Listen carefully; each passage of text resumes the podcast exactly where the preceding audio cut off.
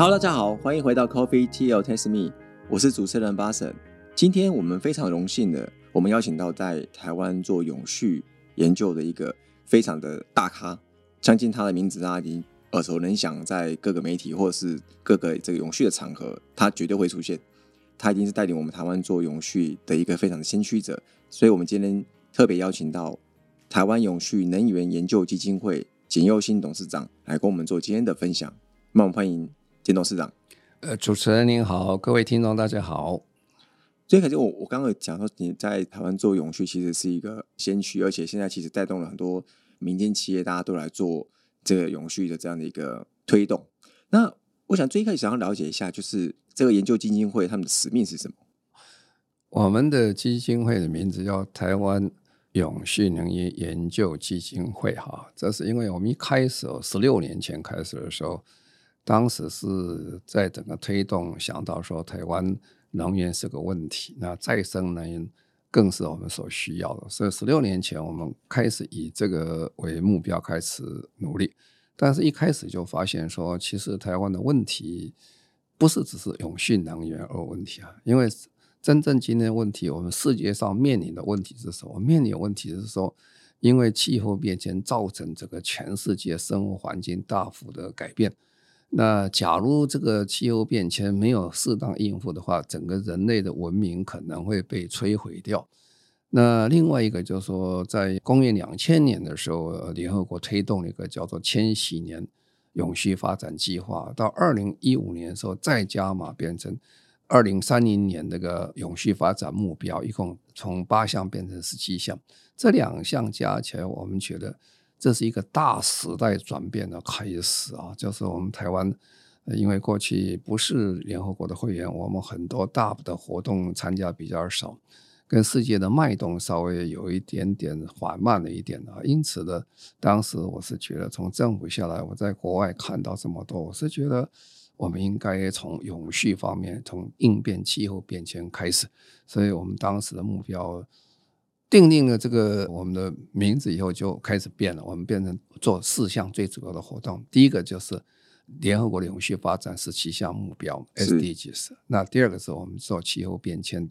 那第三个，我们是做这个生物多样性啊。第四个，因为我们既然叫永续能源基金，永续能源也是我们最重要的一个呃一个工作。所以这以这个四项为主，我们在台湾推展这个啊，十六年前开始就是这样。那这四个有顺序之分吗？有有 priority 的差别吗？其实四项并进。其实这个四项里面是你中有我，中有你的哈。如果你说呃，联合国永续发展目标哈。它其实是一个综合性，经过全世界将近两百国家这么多年来哈，它得到共同的结论。因为我们要推展永续，常常个永续讲不好听啊，永续是太抽象啊。你在路上问路人，我永续是什么？那答一百个答案出来哈。对，因为不是那么清楚。后来联合国为了这个，呃，让大家更聚焦的时候。在两千年的时候聚焦八项啊，那现在是聚焦变成十七项啊。是，如果你把这个十七项都做得好的话，大部分的永续问题就可以解决了啊。所以我们现在推展这十七项。那十七项里面，比如说气候变迁是第十三项啊，这是一样的东西啊。如果你是说呃生物多样性，生物多样性就是它是四项、十五项所包括为主了啊，其他都有啊。那你说能源叫第七项啊。所以，所以这个里面其实你中有我，我中有你，但最主要是我们抓出几个重点出来做，因为重点的方式就不一样。比如说，你做永续发展目标，说你要通盘考虑哈，你不能只是单向去做太多的事情，那你会失焦啊，然后你可能资源分配有问题。可是气候变迁本身是个大问题，你必须很好的应付它。而另外，生物多样性，哇，这更复杂了。呃，人类只是全世界上百万某一个物种的一点点一点点而已。对，可是要摧毁所有的这些物种真可怕，所以我们几乎全面在做，就是这样。是，那好奇一下，基金会在推动台湾这永续的这个发展转型这个部分，主要是以一个辅导者的角色，还是以一个本身就是一个倡议者的角色？它是以什么样的角色定位啊？好，我先说明这是什么基金会，才能跟你讲的，因为这个基金会。我们开始了是由星光集团全资一亿开始的哈，不不过各位想，一亿这个是一个资本还是呃基金会的钱？这是照法律规定是不可以动用的，是那我们只能动用它的这个啊利息。各位想，过去几年，嗯，就算一亿利息一 percent 嘛，是吧？对，最近才升息，所以这利息是很少的。所以等于没有用了，要其实很有限。所以我们这个基金会基本上这么超快十年来是百分之百自给自足了哈。我们没有政府任何的资源，呃，或者是补助了。我们也不向企业去做捐款，我们就是靠办活动养活动啊，是一个另外一种形式的一个基金会。所以我们就会根据我们的主轴办很多的倡议、教育活动。这个 forum 哈，还有 workshop，然后再加上会展，我们把一项全部把它结合起来，然后完全是用我们活动的费用收取的比较微薄的费用，积少成多，然后我们做做这个工作。活动很多了，像我们今年大概可以到三百场活动左右哈。有时候我们办的很多，比如说有一天呢，我们自己都吓掉，早上我在台北举行一场活动，然后。中午就到高雄，另外再去一场。那一天我们办了三场活动，我们的人员是到处跑。但是这三个三个你都要自己去哦，我来不及了，因为 我我只能参加两个了。好像另外三个就是我们同仁大家去分摊一下，因为因为人不可能跑那么多嘛，一天跑高雄跟台北已经很了不起了，就是这样。对，你看那通勤时间一跑一下来回来不及了。呃，不可能的事情了，做不到了，是吧？但是因为活动项，我刚才讲那四项大活动里面。活动太多了，太多，所以我们这里面有倡议的哈。所以那一天我活动，我记得印象很清楚。我们到高雄是跟高雄荣总医院去签一个医院的呃永续发展的一个倡议书了哈。那台北我们是一个课程的开始哈。那另外还有三场，我们就分到台中再去办哈。所以我们里面又有办课程啦，又有办倡议啦哈，还有办其他的活动等等。是了解那。基金会有没有一个很重要的一个里程碑？你自己觉得这个里程碑是对你来说，目前基金会发展到现在，你最认同或者最引以为傲的一个里程碑啊？好，我们基金会开始做起，因为我开始讲，因为我们是纯民间的基金会，对，老实讲，开始没几个人了。我们从我一个人开始，然后变两个人、三个人，慢慢加上来。我们现在加人快要到六十个人左右哈，慢慢慢加上来。那我们办的活动也是从小办起是因为我们。没有经费嘛，哈，我们就开始简单的办倡议啦、教育啦、上课啦，哈，是等等。那现在慢慢累积出来，后来我们就办比较大型的比赛了，哈，大型是很大了，哈。比如说，我们因为这个基金会基本上，我在政府工作很久，你大概了解哈，是啊，搞那么长时间，我离开政府最大感觉是，哎呀。离开政府就是没有公权力啊，没有公权力意思就是没有棒子啊，没有棒子。可是我有萝卜了，萝卜，所以我们就办比赛。我后来发现萝卜比棒子还好用啊，大家还是希望被鼓励了哈。是，所以我们办的这个企业的比赛的话，我们办企业永续奖，这个奖到现在为止，大概今年在将近快六百家来参加，加数看起来是不多了哈。不过那个指标性有，指标性呢，大概我们这些。加起来，公司它的营业额加起来是三十六兆新台币了哈，这是天文数字。因为我们 GDP 才二十二兆啊，对，当然呃，营业不等于这个 GDP 了哈。不过你大概知道规模很大。那现在我们最大一个指标性呢，我们把所有力量投资在七月二十一号到二十三号，我们在世贸中心办一个亚太博览会啊。这亚太博览会是据国内国外这些呃厂商。然后我们再加上亚太的呃永续高峰会，然后我们在亚太的这个永续奖等等合在一起，这个是在台北市的呃新义计划区的世贸中心一馆，我们包下半个馆哈，蛮大的面积。那里面有包括政策的啦，有包括城市的，有包括 NGO 的啦，那有包括能源的啦，有包括生活面的啦，各方向，因为。永续，我们常常讲永续太抽象哦。对，如果你没有让具体东西，大家看一下到底要做什么。所以有时候我们就办这个博览会，借博览会的这个状况，让大家了解一下为什么要做永续，永续可以做什么。我们常常讲生活要改变，哈，是生产要改变，哈，能源要改变，哈，社会要改变，都要转型嘛，是吧？啊，怎么转法呢？啊，就是借这个机会让大家用很具体的东西来看啊，这是第二届我们去年底办，去年我们办第一届的时候，大概有两万多人看。那今年我们希望能够到三万到四万人来参观。我们希望借用这种各方面表现非常杰出的政府单位、公司啊、大学啦或 NGO 等等，让大家更体会到永续的确在我们身边已经在发生，而且是发生的非常快，影响到今天，影响到未来。是，相信简董事长，我们在做。永续一定有很多的这个研究，所以想说，在目前你认为台湾在做永续的这个发展，或是一些企业在做永续转型，他们可能会面临到什么样的这种挑战会比较多？这个挑战是非常大，因为我们所谓谈的永续啊，那联合国在二零一五年定的巴黎协定，又定了这个联合永续发展目十七项目标，时候他们都同时讲了一句话，说这个是一个翻转这个世代的变化。是，那就是很大了，就是什么都变了。对，那我们最近政府也通过一个叫做“呃净零转型”，二零五零年啊，那净零转型就是四大转型的啦，就是能源转型、生产转型、生活转型、社会转型，哇，通通通通转了，通通转了。第一件事情，最大的问题，我们是觉得都是一个每一个人的 mindset，每个人的观念，是每个人认知的一个教育哈。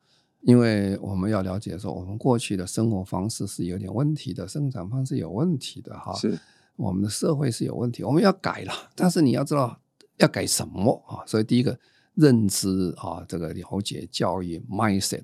当一个人的头脑不变的话，他行为不会改变的。当一个人行为不会改变，他不会有行动。那当不会有行动的时候，这个世界是不会变的啊，不会变。所以我们要从上而下，从人的一个。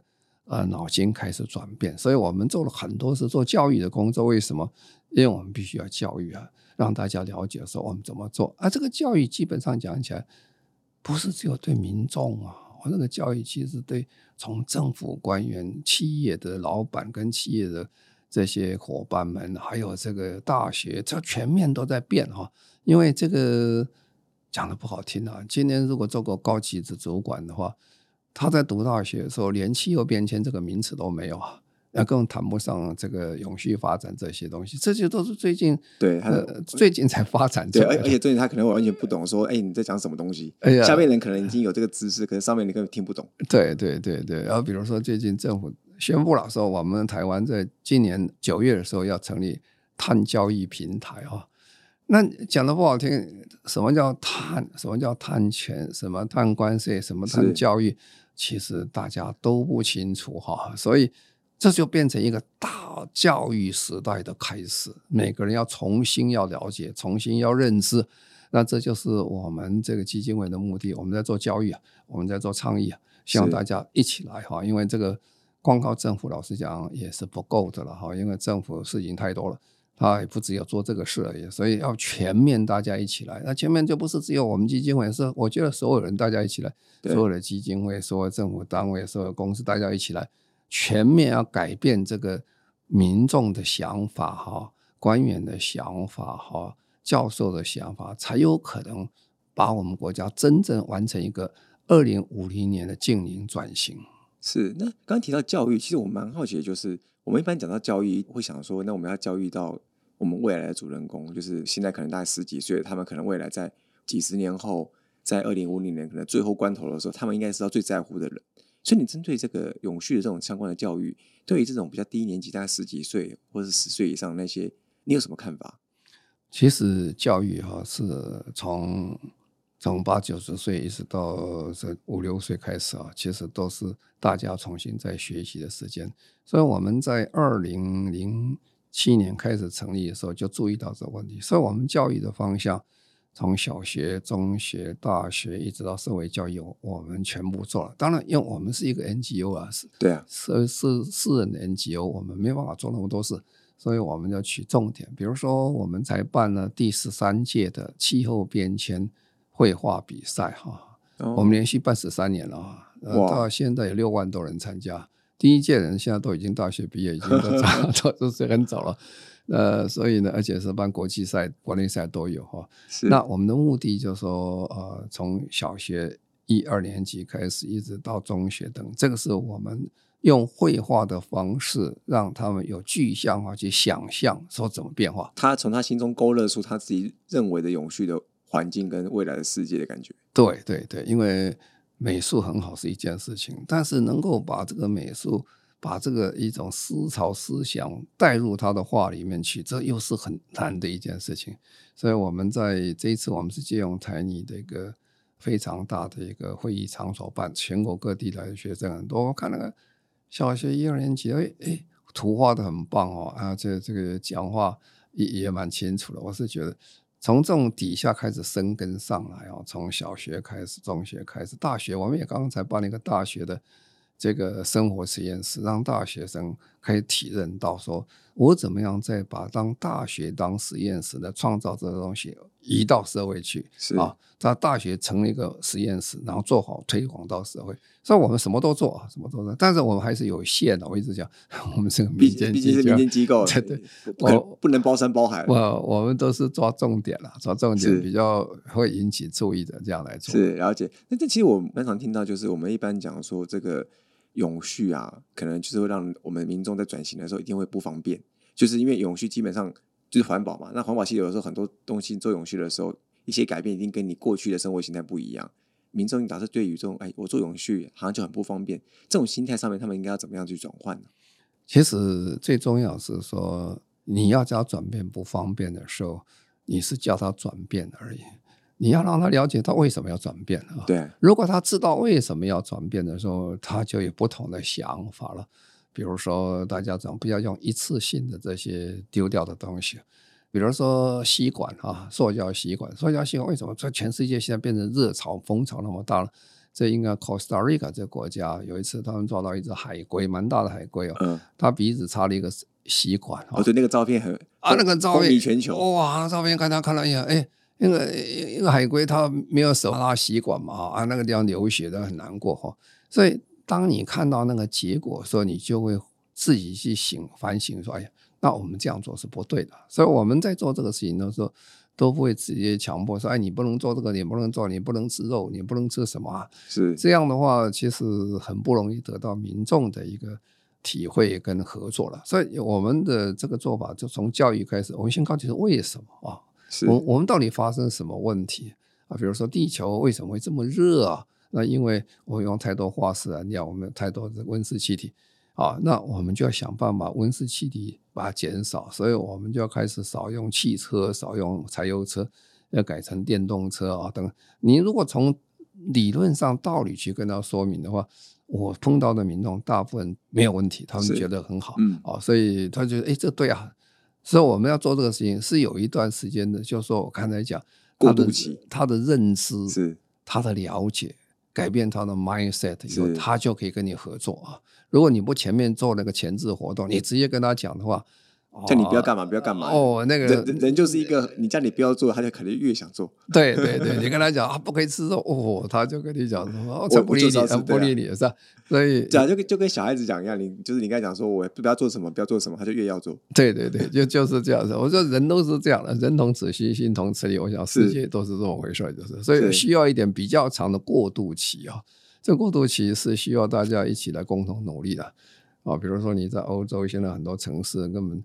都市里面不让你开汽车进去的哈，那或者是开这些进去要你收你的永塞费比如说你进入新一计划区啊，他说一天我要跟你收五百块台币哈，哦，他就要你不进城市了，因为进城市空气又不好，交通又乱，说他有各种改变的时候，你跟他讲道理的时候，其实我看这个世界大部分人都都是可以接受的，应该是都没有问题。对，因为我之前之前在那个纽约的时候也是。我从过个桥都要收那个过路费，他就希望你进去的时候要成本。哎呀呀呀，就尽量你你两边你可以自己过活的，过得很好，就不要没事不要乱跑，不要把人员同仁集中到一个地方去，那个很他们很难应付这个事情。是，那回到一点企业界的部分，我们常常会提到，就是在企业一定要做永续转型，不然你企业如果没有做永续转型的话，就是你没有去做好你的这个近邻，你的呃营业上面可能是永续上面你要去做一个近邻。产线做近邻的话，你可能以后未来的业务就会近邻。你觉得这个是必然会发生的吗？好，这个也是我跟你讲，它原因是怎么来？联合国在二零一五年通过巴黎协定，我说我们地球升温不能超过工业革命前的两度啊，现在更进一步变成一点五度，然后更进一步说我们二零五零年要达到净零，才不会让地球温度失控上升。温度失控上升，其实现在温度也不过才升一点一度左右了哈，是已经很难受了哈。这个去年是欧洲的五百年来最大的旱灾哈。那么这个美国森林大火啦，澳大利亚森林大火，我们台湾现在每年都紧张，没有台风来是很高兴，可是没有台风没有水啊，啊这个是问题啊，所以这个已经在发生的当中的时候，联合国就要主推说要降低我们这个气候变迁状况，必须要温室气体要减少，所以他为了这个减少，他就定出非常多的国际的规范出来，这国际的规范他推出来的时候。他首先就邀请各国政府、企业界一起帮忙，所以企业界就定了非常多的规范规则出来。所以过去做企业比较简单，你想做什么就做什么。现在因为这联合国推动这些规范过来以后，第一个你要减碳啊，如果你不减碳不行哈。所以啊，减碳必须要有方法了哈。那方法比如说现在欧洲它做的最进步、最先进的。他说：“我做了半天，我做你们都不做，我浪费很多钱啊！你们在排碳，你们在赚钱，不对。所以他就设立一个叫做碳边境调整机制啊。他意思有点像碳关税，它不是碳关税哈。哎，所以台湾如果要外销到欧洲去，你就要跟你收碳关税哈。哦，那个价钱很高的哦。”欧洲的碳税现在，如果以它每天交易的价格的话，是将近快要一百欧元了。最近低了一点到九十欧元，九十欧元就是一公吨要三千块啊。是，那台湾你不收啊？你不收，你到那边要补交是啊。所以这个台湾讲补交以后，你就发现，哎呀，我的竞争力没有了。我本来这个很赚钱的，结果加上碳税以后，我就不自己这个竞争力输给人家，所以变成一个企业，他很着急一件事情，就是说。它竞争力被调整，然后可能就卖不出去了，价格差那么多。对，然后它更着急是什么？第一个，它根本就不晓得产品排碳多少，因为我们从来以前不算的。对了，你以前你听过我们公司要算很少，最后进步的公司要算，其他都不算，所以他也不晓得碳排放多少。对，如果他碳排放多少，他也不晓得他碳关税要交多少嘛，因为他不知道他碳排多少。可是，一算起来他就不得了了。那像台湾一样，台湾现在也是一样，我们现在开始要交碳费啊，是。碳费这个政府说三百块一公吨哈，刚才讲外国是三千块啊，欧洲三千块，说你只交十十分之一。可是你外销的时候，你也被收这个再补交，就是外外销还是得收了啊？对，收。现在美国也要准备要收，美国大概是开始它价钱跟欧洲不一样，它是一公吨就五十五块美金了，便宜一点。呃，便宜一点，它是每年要涨五 percent 以上啊，年年上去，它也不是一次到位了哈。是，所以这个都是造成企业界如果它不减碳，它已经面临到生存的危机了啊，因为它面临是不知道的未来哦，这个。碳大家越来越收越紧的话，它的成本就越来越高啊！如何减碳又变成它这个很重要的思考模式，是，所以他做的生意的内容也要变啊。那这个不是只有某公司，这是所有公司都一样啊。这个大家说起来，这是没有一个例外的，没有。只要你东西要卖出去都一样。对，一样是在台湾一样，在国外一样。所以我们政府马上要成立碳交易平台，就是碳交易所了。以后这个。早上起来，你看那个呃股票买卖的时候，除了股票市场、证券交易所以外，个碳交易所又跑出来了。是，那时代变了嘛，是？工作方式变了。是，所以这个事业组的话，他们现在很紧张。然后呢，要去减碳，那减碳也不是说你随便找路人就可以，路人甲路人也可以帮你减碳，这有点学问的，这没学问的。所以今天台湾是高度缺乏，不是台湾了，全世界都要高度的缺乏。这个永续的人才啊，这永续人才包括减碳的啦，还有永续的规范的啦，还有各方面管理等等，全面的缺乏，这是全世界都这样做。这也是为什么我们最近的工作变成非常的热门的原因，也变成很很紧了，因为事情太多了，是需要嗯在教育的人很多啊，因为大家都对未来充满了一些期待，也彷徨了，因为。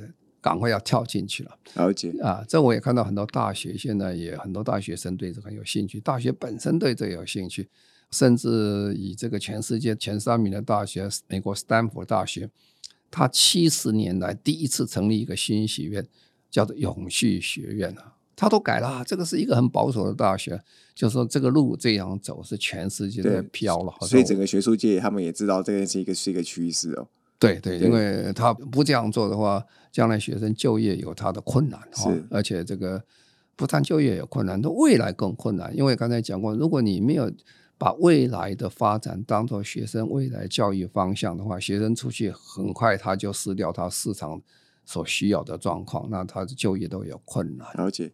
那最后，可不可以请简董事长给我们一段话来去总结？你认为台湾在做永续转型、永续发展的时候？大家所要去努力的一个方向，还是回来第一件事情哈。我是觉得大家知道永续的重要性，所以要先去了解什么是永续，内容是什么，呃，我应该做什么，跟我的行业有什么关系，跟我的公司有什么关系。第一个要认知，要了解哈。如果我们是走到一个全新的世界里面去，如果你不知道它规矩的话哈。你很难成功的啊！就等于我们常常讲，以前我在英国呃当大使的时候，很多人到英国来，我都跟他讲：哎，你先搞清楚，这是靠左边走的哦。你过马路要先看右边，看左边，跟台湾是不一样的。看左边会被撞死啊，这个是很危险的。所以，你当个新的环境给我们的时候，我们必须要完全的了解这状况。那第二件事情要了解永续，基本上。虽然讲永续税的模糊，但是最近几年，全世界已经把永续变成什么状况？第一个，国际已经开始全部同步了，不是只有台湾这样做，各国都开始做。那国内永续已经法制化了，现在可以看金管会啊，各部会已经把这个东西进入法制化了。法制化，你必须要跟着法律，而且这个法律最近几年会变得很快哦。为什么？每一年新的制度又出来了，所以你你要每年要跟着学习。那第三个，这是。最好的机会了，我常常跟呃我们年轻朋友讲，人生最好这个是黄金二十三十年的机会，什么意思？如果这原来的社会都没有改变或慢慢改变，其实年轻人是没有希望的，你就照排队好了啊，慢慢排排上去，反正有人在前面。可是这个是全面重来了，打烂重做的时候。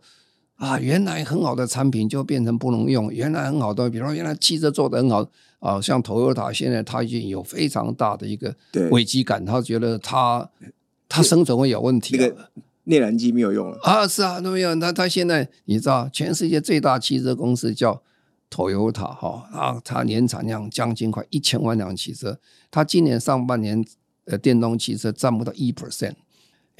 那他怎么生存呢？所以这个变成公司生存也产生很大的问题啊！所以这里面是充满了危机，充满了挑战，也充满了非常多的机会，特别对年轻人呢，特别要想再转身再起来，这里面是充满的无限的机会。所以我是期待大家一起来哦，所有的企业不要怕这个挑战，越是挑战，你的机会越多。也许台湾在这一波上去，如果我们打败这个挑战再上去的话。台湾会在国际的地位再往上一层哦，这是指日可期的。是了解，今天非常感谢台湾永续能源研究基金会金董事长来跟我们做很多不同层面关于台湾永续，不管从一开始的教育啊、倡议，以及到最后对于一些啊很多企业的一些嗯推动他们的给他们的一些红萝卜，让他们愿意更做这些事情。从一个民间组织可以做到这么多种事情，其实蛮厉害的。像今年就有三百场活动。任董事长也是蛮蛮厉害，可以到到三百场活动到处跑。对，那我们再次感谢台湾永续能源研究基金会简佑新董事长来跟我们做今天的分享。好，谢谢主人，谢谢呃各位听众。Covid T O Taste Me，轻松聊永续，我们下次见，拜拜。